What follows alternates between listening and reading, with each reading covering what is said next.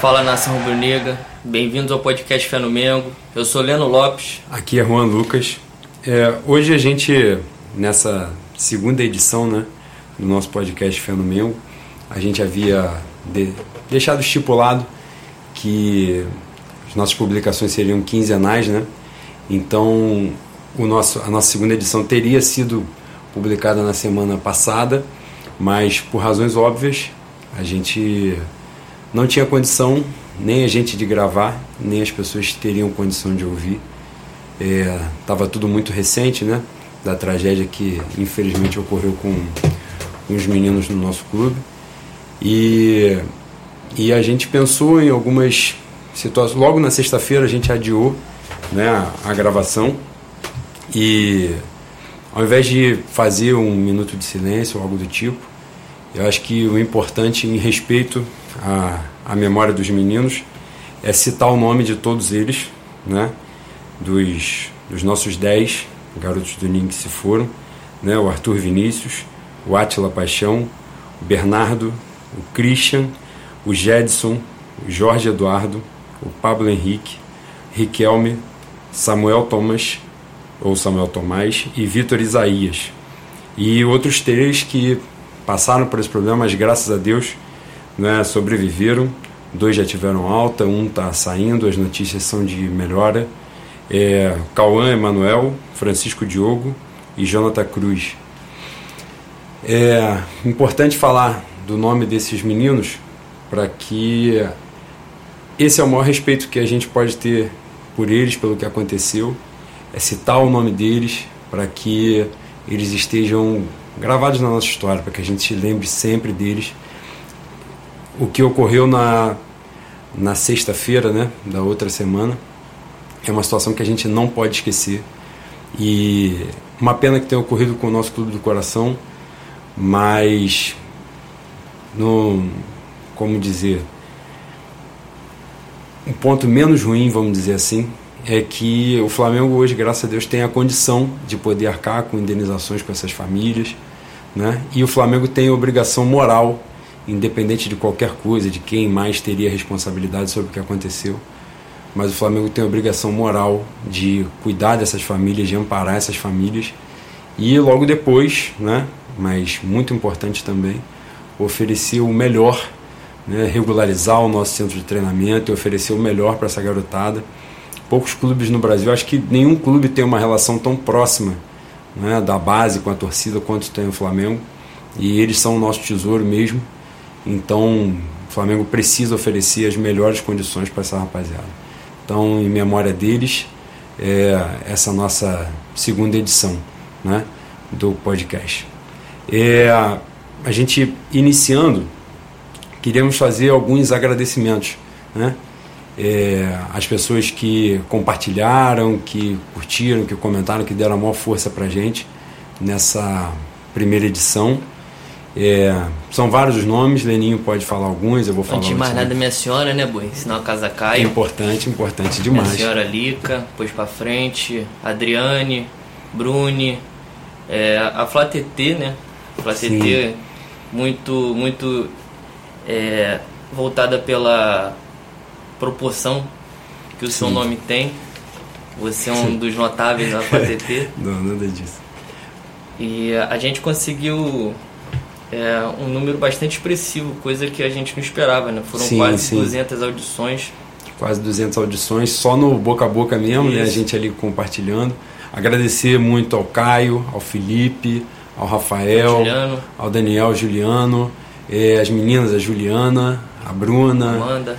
a Amanda, a toda a rapaziada que chegou firme aí para ajudar a gente, muito obrigado. E, e, a nossa confraria também, que ajudou bastante, nosso RID, todos os outros, a gente fala o RID para citar todos os outros, muito obrigado pela moral. Né? E agora falando de Flamengo, né? a, nossa, a nossa pauta hoje, a gente vai falar do jogo, né, da eliminação do, do Fla-Flu na quinta passada. É, e a pressão foi muito grande né, no pós-jogo. Nos últimos dias aí tivemos postagens enigmáticas aí do, do Marcos Braz, nosso vice-presidente de futebol. E também falar da proximidade da estreia na Libertadores. O Flamengo estreia dia 5 de março.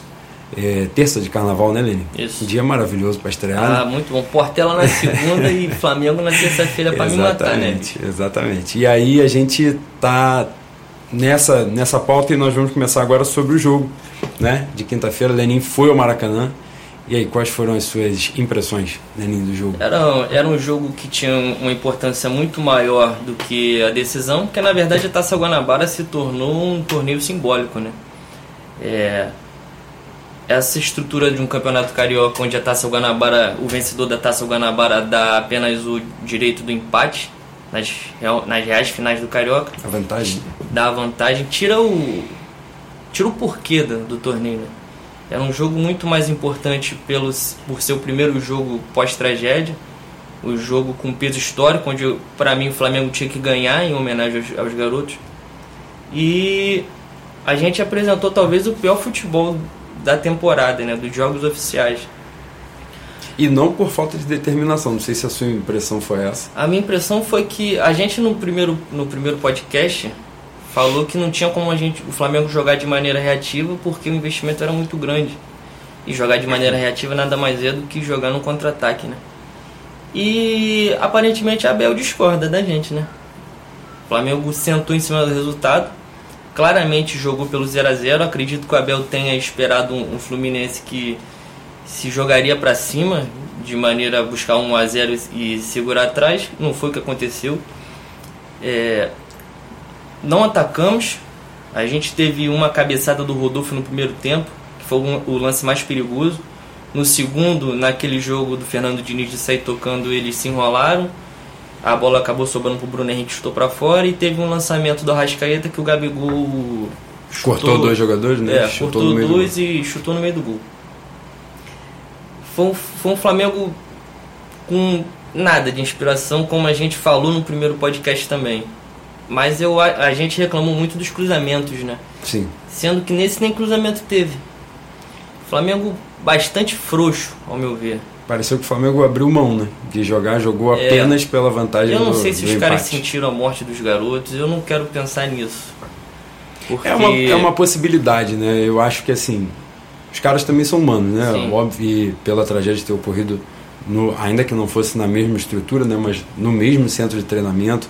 Então, um lugar que os caras vão todos os dias, né? E, e aquilo tudo muito forte, porque são sonhos, garotos novos, e aquilo pode abalar. Mas eu, honestamente, vendo de casa, né, minha visão de telespectador mesmo, eu não achei o time, é, como dizer, é, você falou a palavra frouxo, eu achei até que eles estavam bem concentrados. Achei que os caras estavam correndo atrás, estavam batalhando.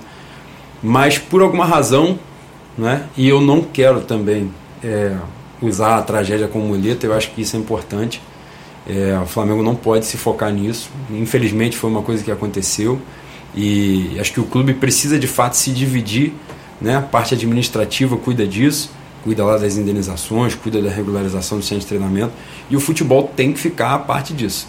Eles têm que todos têm os funcionários capazes, né, os profissionais competentes para poder blindar o futebol e a coisa caminhar. Então, acho que o Flamengo não pode usar essa tragédia como muleta. E via a rapaziada até determinado. Mas acho que o Flamengo realmente o desempenho foi muito precário mesmo, coletivamente. O Flamengo parecia uma bagunça. Muito se falou lance de nó tático e tal. Eu não vi nada ah, disso. Passou longe Vi um domínio, um domínio muito grande de posse de bola, realmente, né, um percentual muito alto. Mas uma posse de bola inofensiva totalmente do Fluminense, que também não criou né, grande chance, não, foi um do, não achei um domínio imenso. Só que o próprio o simples fato de os dois times estarem num, num rendimento próximo, vamos dizer assim, já era muito ruim para o Flamengo, né? Porque a, a, qualidade do elenco do Flamengo é muito superior, muito superior. O investimento é muito maior. Eu acho importante a gente fazer um paralelo com o jogo do Botafogo, porque Botafogo Fluminense, embora os investimentos sejam infinitamente menor do que o nosso, são nossos rivais em tamanho e são rivais da primeira divisão, né? Da Série A do Campeonato Brasileiro. Flamengo contra o Botafogo, a gente só ganhou porque o Botafogo colocou a língua para fora no segundo tempo. E, e, o Bruno Henrique estreou, né? Determinado. É, o Bruno Henrique foi muito bem, fez uma grande estreia. E o Eric, eu acho que foi o Eric, colocou uma bola na trave enquanto estava 1x0 Botafogo. No segundo sim, tempo. Sim. Não sei se você se lembra. Eu não sei se, se aquela bola entra ali, meu irmão. ali o Flamengo acabava e a gente teria duas derrotas em clássicos no ano. É um futebol muito pobre, boy, muito pobre. Eu, eu falei no primeiro podcast, a gente não tem. O Abel, o Abel não é o técnico, cara. O Abel não é o técnico. A gente tem um plantel muito forte, talvez seja o time mais forte que o Flamengo tenha na mão dos últimos 20 anos. E o Abel é entregador de colete, cara. É entregador de colete, ele é motivacional, foi o que você falou, ele é o cara do vestiário, de blindar o vestiário. Mas se, se a individualidade não aparecer, como não apareceu no jogo do Fluminense, o Flamengo não tem coletividade para sair. E a gente vai ficar refém disso, vai ficar refém de, porra, do Bruno Henrique deslanchado, do Diego deslanchado, do Everton Ribeiro deslanchado. Isso é muito pouco pro time que a gente tem. Eu não sei o que você acha, não sei se você acha não, que. concordo. No, no primeiro podcast a gente estava falando sobre isso, né? E eu sempre fui muito contrário ao Abel, tenho uma rejeição imensa a ele como profissional, né? Como pessoa, não tenho nada contra. Mas. E eu estava até falando sobre isso, que um treinador novato, um estrangeiro nesse momento, né? E a gente tinha gravado antes da tragédia, né? Que foi um momento ainda mais forte e de carga emocional mais forte, né? E aí nesse sentido, o, a presença do Abel era, era muito importante. Eu, eu entendi como sendo importante pela experiência, por lidar com o vestiário, por saber um elenco mais estrelado né, aquela coisa. E eu comecei a enxergar, vamos dizer assim, o Abel como o nome ideal naquele sentido, né? Mesmo tendo uma rejeição imensa a ele. Só que é muito complicado, né? Porque a minha rejeição é muito grande ao profissional que ele é. E ele só tem ratificado isso né, ao longo desse trabalho. Claro que é um início de trabalho ainda, mas muito fraco. O Flamengo não apresenta absolutamente nada de novo, nada de novo. Ele até, uma da, uns pontos de pauta, né, justamente falar sobre o Arrascaeta, né, que ficou com peso por causa do último lance lá. E eu achei até que ele foi ele quis, né, deixar implícito, ele quis, na verdade ele quis explicitar que o Arrascaeta não tinha culpa no resultado, mas ele implicitamente botou na conta do cara no erro individual que decidiu. E não foi isso, não pode ser isso de forma alguma. Noves fora o Arrascaeta ter sido né, a maior contratação da história do clube e tal. Noves fora tudo isso. A questão é que isso cega né, a análise, é, dá uma maquiada, porque não foi um erro do Arrascaeta que definiu o jogo. O Flamengo fez um, teve uma atuação horrível, certamente, ainda que se classificasse para a final, com um empate em 0 a 0 né? ia, ser, tosco, né? ia ser amassado pela torcida, porque foi um jogo horroroso, né? um desempenho. O um jogo horroroso no sentido dos dois clubes, dos dois times, né? as duas equipes. Um Fluminense muito fraco mas o Fluminense já era fraco, então já era esperado que fosse. Então o Flamengo, a, a expectativa era justamente sobre o rendimento do Flamengo, que foi muito pífio, né? Foi, foi uma coisa. Assim, a gente acaba tendo esse componente emocional, né? Não tem como a gente desviar disso, que pode ter havido. Os caras ficaram privados de treinar por alguns dias, né? Tudo, todo o ambiente que aquilo carregou. Mas foi muito abaixo, foi muito aquém. E aí entra, nesse sentido, entra o Arrascaeta, que no, lance antes, um pouco antes do gol do Fluminense, ele, ele tem um, uma chance, um contra-ataque que abrem as opções para ele. E eu não lembro agora se ele faz o passe pro Gabigol, não sei para quem foi, mas ele não fez uma escolha adequada, ele poderia até finalizar e tal. E aí o Flamengo desperdiça um contra-ataque, salvo engano, com 3 contra 3, era um número igual de jogadores. No final do jogo, o Fluminense totalmente exposto e aí ele perde essa chance e no final do jogo, que eu não achei também displicência dele, ele tentou dar o passe mesmo e o cara, a bola bateu no cara, o cara roubou a bola. Numa jogada rápida do Fluminense, mérito dos caras também. Fizeram o gol. Achei também bola defensável, não achei um frango do Diego isso. Alves, mas achei uma bola defensável. O Rodrigo Caio que vinha fazendo uma partida muito boa, tomou uma antecipada do Luciano também, não sei se por desconcentração, por cansaço, não sei. Porque os zagueiros trabalharam muito, não trabalharam muito porque o Fluminense apertou, né? Mas trabalharam justamente para rebater, para antecipar, para tentar sair lá de trás. Porque o Flamengo estava chamando o Fluminense para cima sem necessidade nenhuma, não tinha necessidade nenhuma daquilo acontecer. O Maracanã tomado de torcida do Flamengo, né? a maioria imensa. E esse componente emocional da coisa, né? voltando a falar. E o Flamengo atrás, jogando no contra-ataque, num clássico, um clássico decisivo, valendo uma que ainda que a Taça Guanabara não valha muita coisa, mas é um jogo, o Flamengo tem essa responsabilidade. Hoje o Flamengo é favorito. Não pode mais se dar o luxo de chegar numa situação dessa e, e fazer menos. Né? O Flamengo pode até perder, mas tem que fazer valer a postura de favorito. Pelo menos isso, a postura de favorito dentro de campo. E isso não aconteceu. Isso frustrou muito a galera. Fica marcado um lance do Arrascaeta, né? Como no Campeonato Brasileiro ficou. tem nada de culpa, né, cara? O Arrascaeta fez um esforço grande para vir pro Flamengo, obviamente para ganhar muito mais do que ele ganhava no Cruzeiro, né? Sim. Ele não é um. Claro, é, claro. Isso aí é óbvio. É, ficou, se não me engano, duas, três semanas sem treinar, não fez uma, uma pré-temporada adequada e é até por isso que o Diego é o titular. Porque é, em iguais condições, é claro que o Arrascaeta é o titular. Sim, com certeza. Teve até um lance onde o Diego já tinha saído e Arrascaeta e Vitinho. Vitinho sim merece mais porra, né? Porque entrou. Voltaram trotando e o Porra. Diego e o Dourado gritaram, né? Na- é. é. Mas eu não vejo, eu não vejo qualquer culpa do Arrascaeta. Errou o lance, poderia ser qualquer outro. É, é muito mais preocupante. Uma pena que tenha sido ele. É, Uma pena. é muito mais preocupante a maneira que, que a gente se porta diante desse favoritismo. É, é um Flamengo muitíssimo abaixo do que a gente esperava, é, devido às contratações, devido até a, a, a ma- a manutenção do time, né, da espinha dorsal. É, daqui a duas semanas a gente estreia na Libertadores, lá no céu, 4 mil de altitude. E se a nível do mar a gente está praticando esse futebol, como é que vai ser E- lá na Bolívia? E acho que a chave disso, né, dessa. Ainda que tenha havido esse erro do Arrascaeta, mas a responsabilidade, na minha visão, é integralmente do Abel. Né? Time não apresenta, você vê times inferiores. O próprio Fluminense, que eu acho, acho Fernando Diniz outro entregador de colete também, acho só uma visão diferente, mas também não me. Como é que eu vou dizer? Não me enche os olhos também não. Mas ele tem conseguido extrair de um, de um elenco muito fraco uma, um futebol melhor. Pelo menos uma ideia de jogo. Né? Acho que a gente fala muito do Abel essa questão. Eu acho que teve alguém no Redação Sport TV, não, não sei se foi o Marcelo Barreto, não, não me recordo. Mas alguém falou, eu não consegui captar a ideia de jogo do Flamengo. E a ideia de jogo não conseguiu porque não tem. Não tem. Não tem ideia.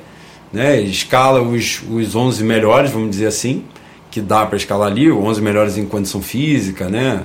Condição técnica, porque isso acontece, às vezes o jogador tem a sua qualidade, mas não está numa boa fase. E como o Vitinho, por exemplo, né? Então, por exemplo, o time titular tem poucas contestações de quem está ali escalado. Mas o time coletivamente é muito fraco, né? Apresenta muito pouco, né? O, a moda agora é falar do Santos, né? Do São Paulo e tal. É, também não é um treinador que eu gosto muito, mas de qualquer forma você vê ideias de jogo. E aquilo pode dar certo, pode não dar certo. O time pode né, ter um dia ruim. Mas- O próprio Santos e Ituano, o Santos tomou 5, foi 5 a 1 Tomou três dos caras em três chutes e isso acontece, fatalidade. Mas tem uma ideia de jogo ali. Tem uma ideia de jogo, pode né, ser bem sucedido ou não. E o Flamengo não tem isso. E a responsabilidade é integralmente do Abel, integralmente. Agora, com essa eliminação, né? O Flamengo tem 10 dias até o próximo jogo e a gente tenta ver né, o, o que pode sair disso, mas hoje a responsabilidade, né, e não só na minha visão, porque nas redes sociais o Abel sofreu um. né, achei até interessante, porque eu realmente não imaginava que, que como é que eu vou dizer, a repercussão, né, para cima, ou pelo menos a responsabilidade que a torcida desse, essa responsabilidade botasse realmente na mão do Abel. Normalmente a torcida tem aquela coisa, pega um jogador, né, para Cristo, como mais recentemente tem sido o Arão e tal. Mas a torcida parece ter enxergado nisso. Deu para ver nas manifestações que era o foco era o Abel. O time estava rendendo pouco mesmo. E não por falta de raça, né? aquela coisa de time banana e tal. Não, não foi por isso. A questão é organização. E, e aí tiveram né, essas postagens aí do, do Marcos Braz e tal, do pessoal falando. Isso aí, cara, é- não sei qual é a tua visão, mas para mim isso é um. Ele é um vice-presidente amador, né, pelo estatuto. Mas no caso, né, nessa visão, nome técnico amador por não ser profissional, por não receber dinheiro do clube. Mas nesse, nesse caso em específico, né, do Marcos Braz, você vê um amadorismo, amadorismo mesmo, de, de trato com a coisa. Né? Bota um torcedor ali É para fazer graça, É isso que eu ia falar. para ficar respondendo mensagem Se é de... pra fazer presepada, pode botar a gente lá que a gente vai fazer melhor. Exatamente. E não vai fazer com, com essa vaidade imensa, né? De ficar respondendo, de ficar fazendo é, postagenzinha com musiquinha, com versinho de que seja eterno enquanto dure, que falando que está sob pressão, que a diretoria não está perdida, mas é, que as pessoas podem apenas não, disco, é, não concordar com a postura, com as decisões da diretoria, mas que a diretoria não está perdida. É um absurdo isso, vice-presidente de futebol ficar dando trela, trela no sentido, ele tem que ouvir, né? mas ficar rebatendo. Né? Fala de, que há um- até um certo quê de infantilidade, né? O cara não, não, não sabe suportar, de certa maneira, um momento que é de pressão. É um momento onde o Flamengo até, é, até hoje não apresentou um futebol decente. E essa temporada vai ser de pressão Vai ser mesmo. isso, mesmo, porque a gente tá bastante tempo sem ganhar um brasileiro. Esse ano faz 10 anos que o Flamengo ganhou Exato. o último brasileiro. E 2013, 6 anos do, do último campeonato nacional. A Libertadores eu nem falo, né? Libertadores é, é um caso à parte. Então, vai ser um ano. Aliás, vai ser a gestão deles toda, assim, cara.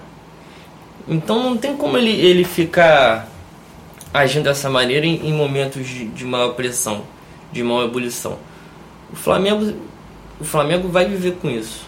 É, eu não gosto nem muito de tratar sobre, sobre dirigente, sobre Marcos Braz, porque eu não, eu não, eu não me intero sobre isso. Falando a verdade, porque eu acho que é tudo farinha do mesmo saco, mano. Eu acho que é tudo farinha do mesmo saco, Landim, Bandeira. O Landim teve uma postura muito, muito decente diante dessa tragédia. Eu não, Sim, não sim. gostaria nem de falar Muito muito, sobre ele. é. Foi bastante homem, ao meu ver, e bastante humano. Mas falando de Flamengo, esses caras pra mim são tudo farinha do mesmo saco, meu irmão. É, a, a gente, a gente vive a paixão, a gente tá longe deles, muito distante sentimentalmente. O, o Flamengo que a gente tem pra gente não é o mesmo Flamengo que, que é pra eles, entende? Então não gosto nem de entrar muito nesse assunto aí, porque eu realmente tenho É, quase parece, nada é, passa muito por aquilo né, que a gente falou no, no primeiro episódio, que era é, é, a motivação né, desse podcast, que é justamente tirar o Flamengo dessa visão de clube social de Zona Sul, né? E o que muitas vezes eu vejo é justamente isso. Esses caras acham que o Flamengo é de fato quintal da casa deles, É. né? Que eles, que eles fazem o que eles quiseram, uma extensão né, da casa deles.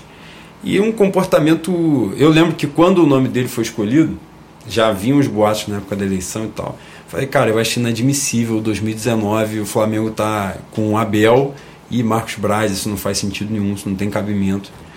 Mas, como a gente fala sempre, eu não quero ter razão, né? Eu quero que o, que o Flamengo seja vitorioso sempre. Mas, infelizmente, a gente vai tendo razão, né? Com as coisas, porque são óbvias, são muito óbvias. E esses caras querem trazer uma vaidade de que, por exemplo, eu fui buscar o Arrascaeta, eu fui fazendo sei lá, só que hoje o Flamengo permite fazer isso, né? Com responsabilidade, permite gastar muito dinheiro, porque o Flamengo tem muito dinheiro para gastar. Então esses caras querem trazer para eles um mérito que não é deles, né? Ele não fez mais do que a obrigação. Um plano foi definido de jogo, de, de formação de elenco, para buscar jogadores. Tem um sim lá que decide quais os nomes a contratar, tem diretor executivo. Então esses caras, eles estão são peças numa engrenagem imensa e eles querem trazer os louros para si, né? E nos momentos de, de pressão, é, ele, ele botou uma. Eu não vou lembrar agora a postagem ao certo, né? Que foi uma. Que tinha um GIF de uma onda, como se fosse. Não teria um outro nome. Isso não faz sentido nenhum. Até porque, porra, é óbvio, a quantidade de seguidores que esse cara tem né, é por causa do Flamengo. Então, se o cara faz uma postagem dessa, num momento que o Flamengo está em, em crise, vamos dizer assim, não é uma crise o futebol em si, mas num momento não muito bom, se ele faz uma coisa dessa, as pessoas vão atribuir a algo relacionado ao Flamengo. É óbvio, isso é nítido. E ele sabe. Porra, é óbvio. Então não tem como o cara dizer que não vai fazer, que não tem nada a ver uma relação dessa. E fora isso, né? Passa pela questão do Abel, né? Que ele fala um negócio assim, não tem outro, né? O lance da postagem é uma parada assim, como não tivesse um outro nome. E tá de sacanagem, né? Porra, qualquer um de nós aqui, a gente parar minimamente aqui um Google decente de uns 10 minutos, você vai fazer uma lista de 10 nomes tranquilamente melhores do que o Abel. E, enfim, o Flamengo acaba essa visão, né, essa visão de futebol como bravata, e eu tenho pavor disso, né? Quando você fala o lance do Landim, do Bandeira e tal, dessa visão de clube restrito, né? A, a Zona Sul. Mas quando eles saem dessa, dessa visão, né? De Flamengo menor do que ele realmente é, normalmente eles querem sair na base da bravata, na base de jogar com a massa, com a massa que não tem. É, não tem conhecimento, não tem acesso a determinadas informações de como as coisas funcionam, de como a engrenagem ali funciona. E jogam nesse tipo de comportamento que é absolutamente infantil, né? E a gente se vê aí num desempenho fraco tecnicamente, um clube aparentemente perdido, né? Porque você vê assim, não tem esse tipo de postura só indica isso né, que não há convicção no que eles estão fazendo. Que a partir do momento que o cara começa a dar a entender que escolheu um nome porque não tinha um outro melhor, então ele não tem convicção nenhuma. E a gente se vê num, num cenário desse. É, Flamengo estreia na Libertadores daqui a duas semanas, né? um pouquinho mais de duas semanas. Lá na altitude, o Flamengo só vai ter mais dois jogos até lá. O Flamengo joga contra o americano, dia 24 e joga contra a Portuguesa dia 28. Bastante tempo para treinar, acredito eu, né? São aí 15 dias até o jogo da, lá na altitude e tal. Não sei como ficou desenhada a logística para isso, mas tem tempo para treinar. Tem dois jogos com adversários fracos, né? Mas pelo menos para dar mais rodagem, dar mais ritmo de jogo. Mas foi muito preocupante o desempenho do Flamengo nessa Taça Guanabara né? Não os resultados, porque o Flamengo vinha invicto até o jogo contra o Fluminense e tá, ia acabar invicto, tomou um gol aos 48 e 30 do segundo tempo. Mas fica na, na, na casa do Si, né? Eu acho que se o Flamengo chegasse a uma final, perderia. Perderia porque era muito fraco, muito fraco. Os caras não estavam compreendendo o que estava acontecendo ali. E autocrítica nenhuma, você não vê autocrítica, você vê, isso não, é a gente está rodando elenco. Não. Cara, isso não é desculpa para o rendimento que o Flamengo teve nesses primeiros jogos de Taça Guanabara. Claro que o trabalho está muito no início, né? A questão é que os últimos, sei lá quantos anos, que mesmo no ano que o Abel foi campeão do Fluminense, o futebol do Fluminense foi muito fraco. Então os últimos, sei lá, 10 anos de trabalho do Abel são muito fracos. Dependem muito da individualidade. Né? Exato. Então o que a gente está vendo é um futebol pobre, a gente. Ah, está no início de trabalho, sim, mas a perspectiva não é boa não é boa de que isso vai melhorar. Esses caras mais antigos, não sei qual é a visão que você tem, mas dá, dá a impressão de que esses caras, quanto mais tempo de trabalho eles têm, o, a coisa piora, né? Por exemplo, o Filipão chegou no Palmeiras, ajustou o Palmeiras, o Palmeiras foi campeão brasileiro, foi semifinal. O início de futebol do, do, do de ano, né, do futebol do Palmeiras, é horroroso, tenebroso. Eu hoje estava lendo no, no Globoesporte.com que o Palmeiras, dos times da Série A, é o 19 colocado em ataque, em produtividade de ataque, número de gols. Isso é horrível. Um cara que já tem meses de clube, que foi campeão no clube, que montou o elenco, que fez pré-temporada. Né? É o mesmo time campeão brasileiro. Exato. Só chegou gente, chega gente mais forte para completar o elenco. E aquilo não sai. Então parece que quanto mais tempo esses caras têm, mais oportunidade eles têm, pior. Mas é, fazendo um, um pequeno paralelo, o Barbieri foi assim, né? Eu vi uma lista de alguém no Twitter, não sei se foi do Tosa, do, dos cinco melhores de Flamengo. E ele pôs o primeiro. No tempo recente, né? No isso. tempo recente. É, ele colocou em primeiro lugar o Flamengo pré-copa do Barbieri. Também que acho, realmente foi o, melhor, foi o melhor Flamengo do que o do Zé, do que o do Dorival, do que o do Murici. Foi disparada a, foi disparado o melhor momento do Flamengo. Sim. Só que qual é a razão do, do time se perder tanto no segundo semestre? A gente não sabe. Não sabe se o Barbieri é, perdeu o vestiário, se os líderes Hever e Diego, Diego Alves se voltaram contra o Barbieri. Não, a gente não sabe.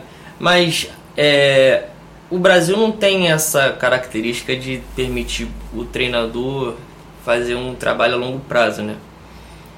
Eu, eu não sei nem qual é a minha opinião a respeito de permitir o técnico fazer um trabalho a longo prazo tomando porrada, né? O cara perde uma, perde duas, perde três, perde quatro, não, vão manter, deixar. Eu, eu sou meio reticente quanto a isso. Só que aqui no, no, no Brasil, se o cara não tiver resultado é, a curto prazo, não, não tem saída, mano. Não tem saída. E ah, não tem diferença entre hoje eu não vejo diferença entre a nova geração e a velha geração.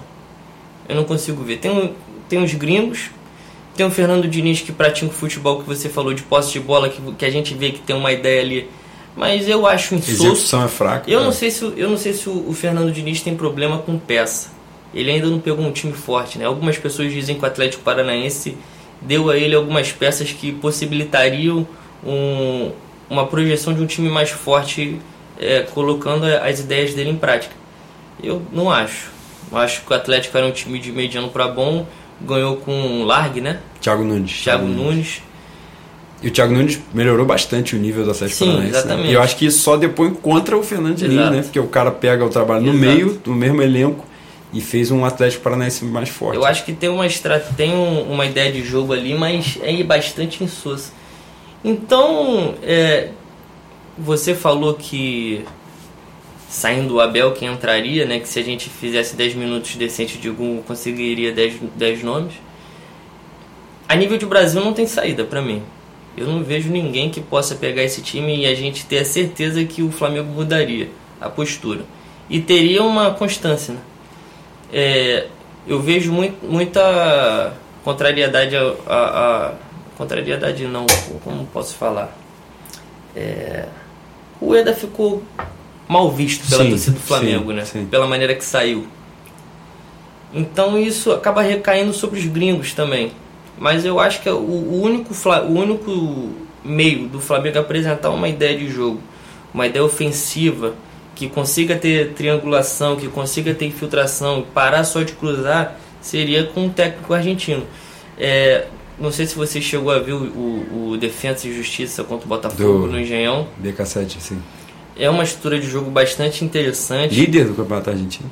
Não, acho que o líder é o É o líder, é o líder. Assumiu? É o líder. Só que a gente fica naquela. Assim né? que também tem o Kudê, que é outro Exato. ótimo treinador. Só que a gente fica naquela de trazer um, um técnico gringo, ter o staff aqui começa, que começa a, a boicotar o cara, porque a gente sabe. Dizem né, que isso aconteceu de certa forma com um o preparador português. físico do, do Rueda, né? Que botava é. os caras para roer osso mesmo, para comer grama, né? Tem um que português no Cruzeiro também que foi dizem o Paulo que, Bento, isso. Paulo Bento.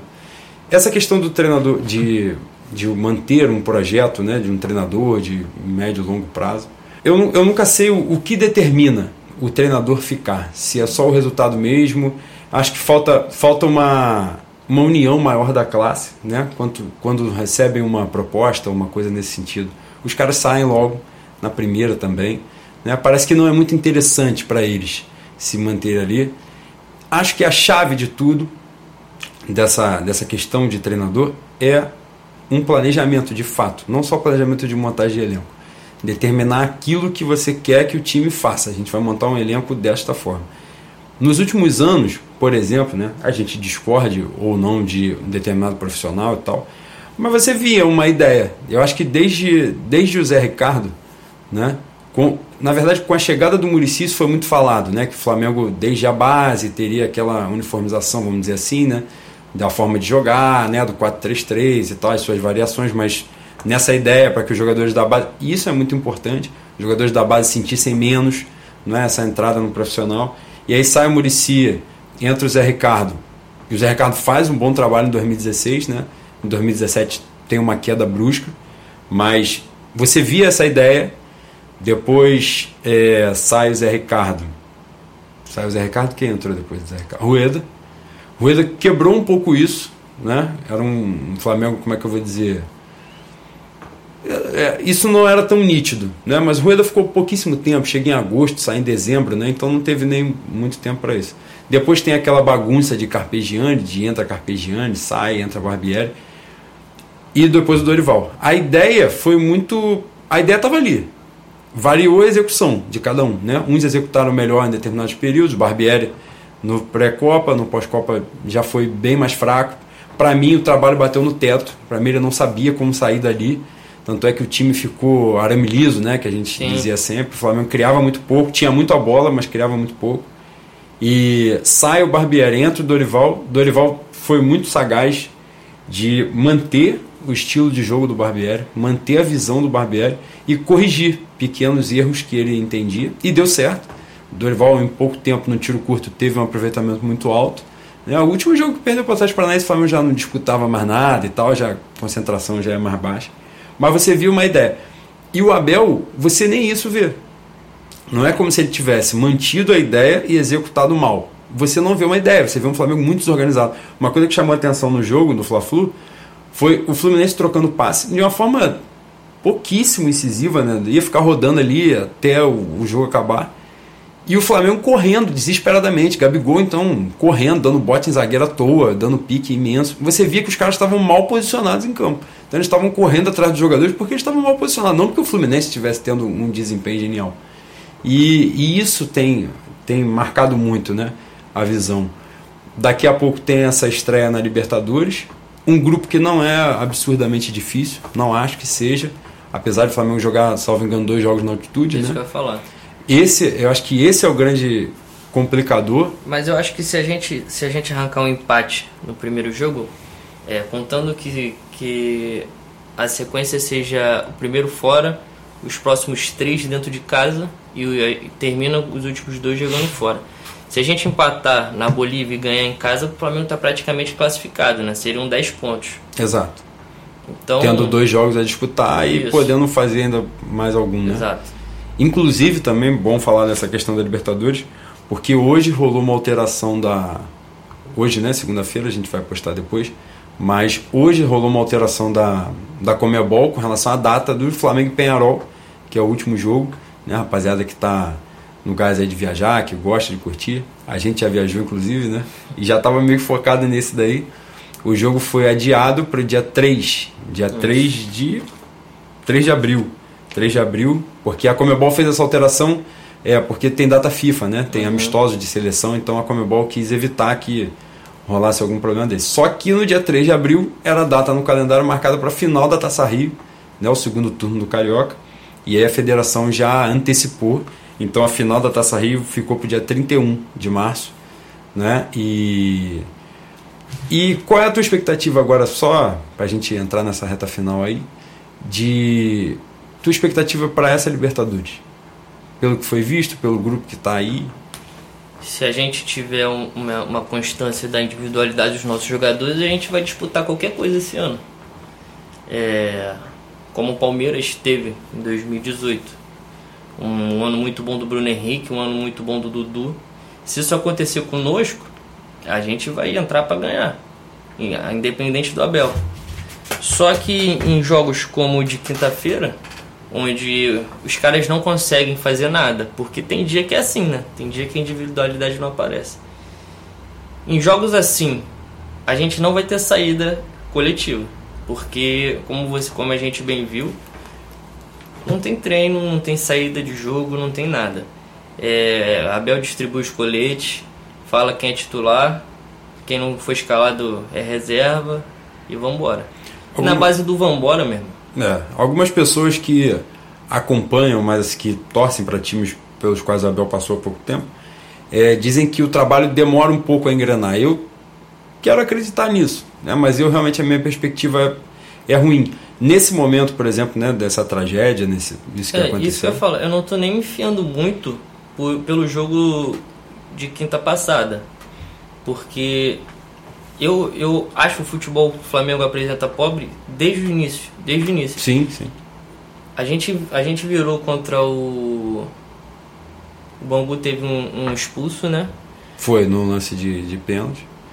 Contra E contra o Botafogo, virou, Contra o mas Botafogo. Um primeiro Cabo tempo Friense, horroroso. Cabo Friense a gente apresentou um bom futebol, foi o jogo, o melhor jogo disparado do Flamengo, onde teve tudo isso que a gente pede, né? Filtração, tabela, onde o time jogou como deve ser. Sim. Só que não conseguiu é, reapresentar esse mesmo futebol e eu, eu realmente não sei se vai conseguir.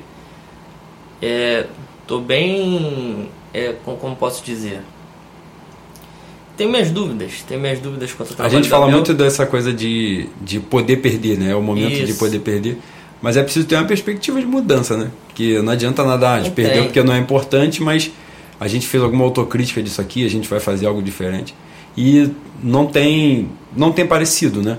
Que as pessoas, essas postagens, isso tudo que tem acontecido, não, não parece, eles não, pelo menos não mostram pra gente que há um, uma visão sobre aquilo, que a gente está rendendo mal, que a gente está jogando muito aquém daquilo que a gente poderia fazer. Então agora temos esses dois adversários mais fracos, né? Posteriormente temos a estreia na Libertadores contra um time que é fraco, mas é a altitude, então é uma dificuldade muito grande, né? O Flamengo passou por, por, por problemas grandes em altitude no, num tempo ah, agora já é mais distante, né? Mas já jogou contra Potosí, coisas assim. E se saiu bem, até, né? Guardar as devidas proporções, se saiu bem. Então acho que dá para fazer hoje, a ciência também ajuda muito também. Já há, como é que eu vou dizer? Isso é um pouquinho mais mitigado hoje, uhum. né? Essa, essa discrepância imensa da, do desempenho atlético do, dos jogadores com altitude. Então acho que a gente torce, né? A gente torce é, para que o Flamengo entre bem nessa Libertadores, o momento era esse, né? Se tinha que tomar uma chacoalhada era é, esse mesmo. Exatamente. Teve essa, essa fatalidade aí totalmente inesperada. Então foi bom que aconteceu logo tudo de uma vez só e a gente dá aquela chacoalhada, tem tempo para levantar, né? Que, que esse isso que ocorreu, né, lá no Ninho do Urubu, traga a torcida mais para perto ainda, que a gente se aproxime, que a gente possa blindar, tenha confiança nos dirigentes. Eu só peço, como falei no início, né, Hoje o podcast acaba, acabou sendo, né? A gente está aí no finalzinho. Acabou sendo um pouquinho mais nervoso, né? Porque ainda é difícil, né? Ainda é difícil falar de Flamengo num, num ambiente desse. Mas aos poucos as coisas vão, vão clareando. Então a gente só pede que o Flamengo se, se, separe, né? O administrativo do futebol, que o administrativo siga com dignidade, pelo menos o que a gente tem visto de fora é que de fato botaram o amparo às famílias como preocupação principal e, e é isso que tem que ser. Não tem que ficar dando satisfação para ninguém de fora. Tem que cumprir com as suas obrigações com essa rapaziada, né, com as famílias de quem, de quem infelizmente se foi, com as famílias e com os que ficaram. Né, graças a Deus temos aí sobreviventes. Temos aí o segurança, o seu Benedito lá, que parece que foi um, grande herói, salvou crianças também. Então, todo o todo nosso respeito a ele. E cuidar disso, né? cumprir as exigências lá, mas separar, blindar ao máximo para que o futebol esteja focado só no futebol. E esse é o papel que a gente vai ter como torcida, né? Se aproximar desses caras, chegar junto deles para que a gente possa conquistar alguma coisa e a gente tem tudo para conquistar esse ano. Se Deus quiser. É isso aí. Rapaziada, esse aí foi, essa foi a nossa segunda edição do podcast. Até breve. Fé no mesmo. Fé no mesmo, rapaziada.